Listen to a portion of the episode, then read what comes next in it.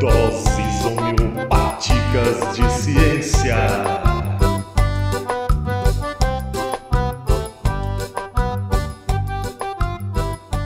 Bom dia, boa tarde, boa noite, pessoal do EnsinoCast.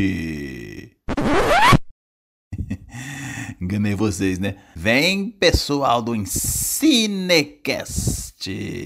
Bom, antes de começarmos, já sabe, né? Estamos em várias redes sociais em vários tocadores de podcast. Isso aí, pessoal, sou velho. Eu falo é tocador de podcast. Uai, os treinar não toca o podcast? Bom, na descrição você vai ver esses tocadores aí. Falou! No nosso DHC de hoje, vamos começar com uma pergunta basicona. Eu vou fazer a danada e eu vou te dar algumas opções para você responder, tá bom? Hora, hora do quiz. Assinale ou responda mentalmente para você mesmo ou você mesma a alternativa que apresenta a verdadeira pessoa que pisou de fato na Lua. Alternativa A: Miguel Ardan. Alternativa B: Perry Rodin. Alternativa C: Air Daniel Olival. Alternativa D: Sentinel Prime. Ou alternativa E: Neil Armstrong. Three, two, one, go! Foi o Neil Armstrong, o primeiro ser humano a pisar na Lua em 20 de março de 1969. That's one small step for man, one giant leap for mankind. Ninguém antes dele, mas 20 minutos depois, Edwin Aldrin. Mas não podemos esquecer que Yuri Gagarin foi o primeiro homem no espaço, a bordo da Vostok 1. E eu faço questão de dizer que a primeira mulher no espaço foi Valentina Tereshkova, na Vostok 6. Gagarin e Tereshkova, russos, Armstrong e Aldrin, os lunáticos estadunidenses. Vejam, gente, não há dúvida nenhuma de que os seres humanos foram ao espaço e pisaram na Lua. Não há discussão. Eles foram e pronto. Não há o que acreditar em nenhuma teoria conspiratória ou invencionice anticientífica. Os caras pisaram, pisaram e pronto. E não encontraram São Jorge. Sim, existe uma pergunta assim no Google, a gente coloca lá: é verdade que tem São Jorge na Lua? Mas, todavia, entretanto, o episódio de hoje é para armar vocês com cinco provas inequívocas de que o ser humano já pisou na Lua. Segue o fio da meada. Prova de número 1. Um. Mais de 350 quilos de rochas foram trazidos da Lua para a Terra pelas missões tripuladas Apollo 11, 12, 14, 15, 16 e 17 entre os anos de 1969 e 1972. Uai, por que, que isso prova alguma coisa? Porque foram e ainda são analisadas essas rochas por mais de 150 laboratórios de pesquisas ao redor do mundo, o que inclui o Brasil.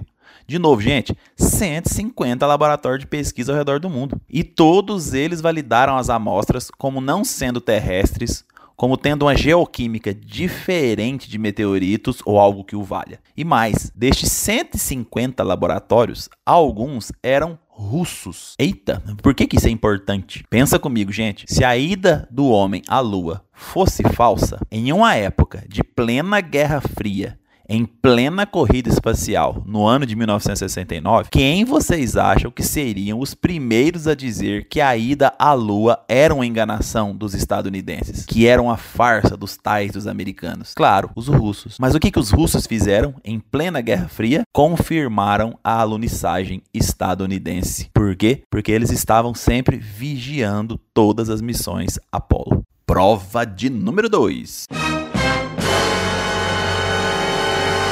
Uma busca Rapidex na rede, você vai ver uma série de reportagens que dizem que mais de 400 mil pessoas estavam, de alguma forma, direta ou indiretamente, envolvidas com a ida do homem à Lua. Por que, que é esse número tão grande? Você tem que pensar em milhares de cientistas, de engenheiros, matemáticos, suas famílias, outros milhares de fornecedores de tecnologia, as famílias dos fornecedores, os amigos dos amigos das famílias, dos fornecedores, dos cientistas, dos pesquisadores, etc, etc, etc. Mas não vamos exagerar, não. Vamos colocar só como se fossem 10 vezes menos 40 mil pessoas. Gente, o que, que é mais fácil? O homem ter ido à lua ou feito a mágica e o milagre de calar por mais de 50 anos mais de 40 mil pessoas? Isso porque eu tô falando 10 vezes menos, hein? É o princípio da navalha de Ocã, né, pessoal? Um segredo, gente, não resiste nem a duas pessoas. Imagina 40 mil ou 400 mil. Mesmo que se pagassem fortunas a todas essas pessoas, esse segredo não duraria tanto tempo, não, se fosse falso, né, pessoal? Prova de número 3. o refletor. As missões Apollo, pessoal, deixaram na Lua um sismógrafo e um refletor, o LR-3. Esse bendito refletor é utilizado até hoje. Ele é direcionado para a Terra. Então, a partir de um telescópio, que não precisa ter uma potência espetacular, mas tem que ser bom, basta emitir um feixe de raio laser e cronometrar o tempo que esse raio vai até a Lua, reflete no refletor e volta. Vários laboratórios no mundo fazem esse tipo de experimento até hoje para calcular a distância entre a Terra e a Lua. E se você tem dúvida da existência do LR3, ele está nas coordenadas 0,673 graus norte menos 23,47 graus leste. Prova de número 4. Sondas mais recentes, como a LRO da NASA, em 2016, tirou várias fotos de restos das missões Apollo fotos bem nítidas e confirmadas por várias outras agências espaciais do mundo. Temos ainda outras sondas fora da NASA, fora dos Estados Unidos, de outras agências espaciais que também tiraram fotos e confirmaram a alunissagem. Entre elas a Kaguya, japonesa, cujas fotos reconstruíram tridimensionalmente o local de pouso da Apollo 15.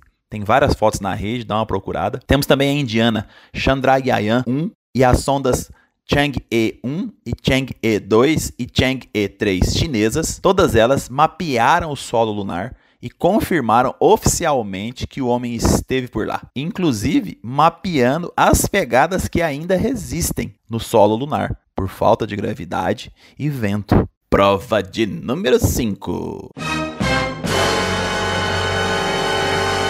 A Surveyor 3, uma sonda estadunidense que foi lançada em 1967, antes até da alunissagem de 69, ninguém desacreditou dela. Foi confirmada por várias agências internacionais à época. Onde é que essa danada pousou? Na Lua. Foi confirmada pelo mundo inteiro por diversas fotos na época, foi um show. Eis que a Apollo 12 alunissou próximo a ela.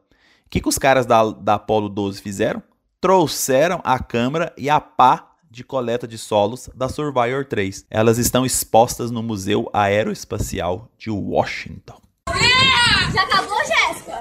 Enfim, gente, se você fizer uma rápida busca na rede, você vai encontrar várias fontes confiáveis e mais um monte de provas da alunissagem. Eu só falei cinco, mas você vai encontrar um monte de provas da alunissagem humana. Só que se você não tomar cuidado, você vai ser direcionado para um monte de vídeos de teorias conspiratórias por causa dos algoritmos existentes no YouTube e no Google.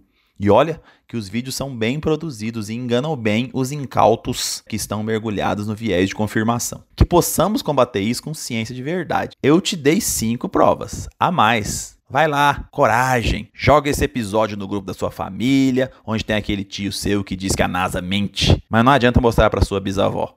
Ela vai dizer que quem chegou primeiro foi o São Jorge.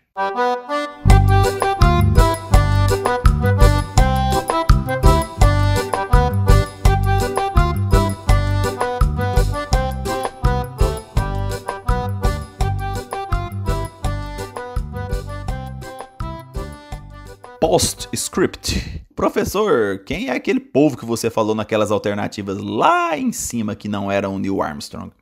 Vamos lá. O primeiro era o Miguel Ardan, primeiro homem que pisou na Lua, só que na obra de Júlio Verne, do século XIX. Os hosts do Ensinecast agora vão pegar no meu pé e falar que eu sou velho. Perry Rodin, quem era? Primeiro homem que também foi à Lua, só que segundo uma série de ficção científica alemã que já tem mais de 3 mil livros desde a década de 60. Ela é publicada até hoje na Alemanha. R. Daniel Olival. Quem é? É um personagem da série de robô do Asimov e que também aparece na série Fundação do mesmo Asimov. A última aparição do R. Daniel Olival é aonde? Na Lua. E o último, Sentinel Prime, mentor do Optimus Prime, que estava em uma nave abandonada na Lua antes dos Estados Unidos assim chegarem lá. Mas isso de acordo com os filmes. É isso aí, pessoal. Um grande abraço para todos vocês. Um bom dia, uma boa tarde, uma boa noite.